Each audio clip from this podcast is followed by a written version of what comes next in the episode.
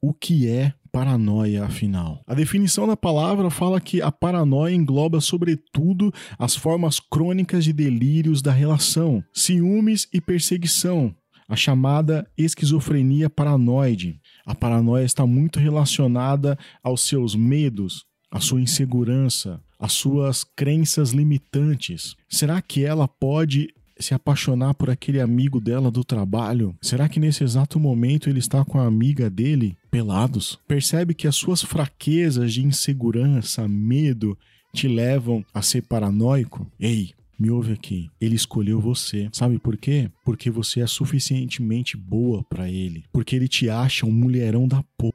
Me olha aqui. Porque ela te olha e te enxerga um homem incrível, íntegro, leal, ela tem orgulho de você. Por isso que ela escolheu ficar contigo. Você precisa parar de ser paranoico. Para isso você tem que trabalhar sua insegurança, vencer os seus medos, não se limitar. A guerra está aqui dentro. O problema tá aqui na sua mente. Ah, mas ele curte foto de outras garotas no Instagram. Mas isso não quer dizer que ele esteja afim dela. Talvez ele goste de curtir foto de todo mundo, talvez ele tenha curtido por dó, porque viu que aquela foto não tinha nenhum like, aí ele foi lá e deu um like. De repente ele gostou pela legenda, pelo contexto. Vai ver ele curtiu mais pelo contexto do que pela própria foto.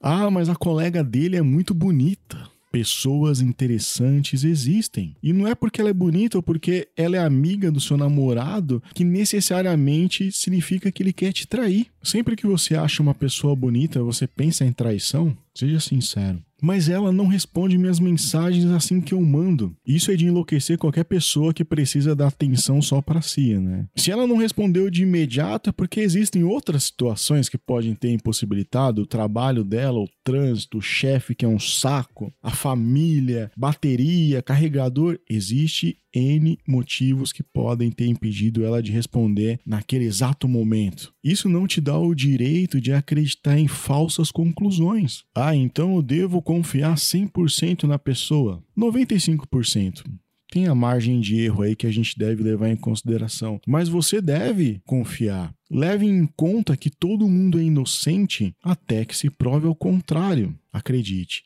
as pessoas boas ainda são maioria. A partir do momento que a gente deixar de acreditar nisso, a humanidade está perdida. A vida não faz mais sentido.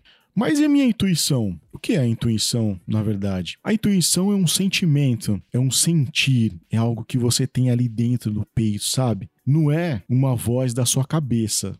A voz na sua cabeça é outra coisa. A intuição e a paranoia existe uma linha muito tênue ali no meio, cara. De uma intuição para passar por uma paranoia é muito fácil. Então toma cuidado com isso. Eu gosto da definição que fala que a intuição é a nossa sabedoria interna que está além da razão. É algo que está ligado à nossa experiência de vida, que está ali dentro, que a gente sente, sabe? A real é que dificilmente alguém irá conseguir explicar de fato o que é a intuição, porque o sexto sentido é algo muito seu. Mais uma vez, tome cuidado para não confundir com a paranoia. A paranoia está ligada às suas fraquezas, aos seus medos, inseguranças, às suas crenças limitantes. Se a pessoa for te trair, ela vai te trair. Não é o fato de você cercá-la, de você monitorá-la, saber o que, que se passa a todo momento na vida dela, verificar o visto por último no WhatsApp, se ela tá online. Não é isso que vai impedir. O que vai impedir é o caráter dela. E olha, e se ela não, se ela não tiver caráter, se ela te trair, é porque ela não era para você. Você não merece uma pessoa sem caráter, entende? Você não consegue manipular uma pessoa. Seria perfeito se a gente pudesse manipular as outras pessoas, mas ela não é uma propriedade sua. Ela tem o livre arbítrio. Então deixa essa decisão para ela, faz a sua parte, seja íntegro, seja leal. Se eu puder te dar um conselho, fortalece a sua insegurança, vença os seus medos, não seja paranoico.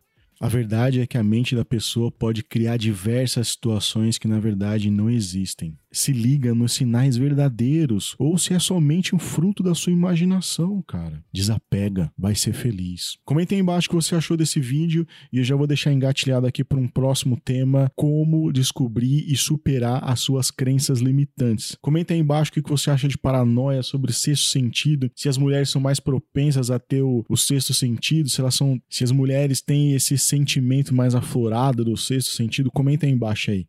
Tamo junto.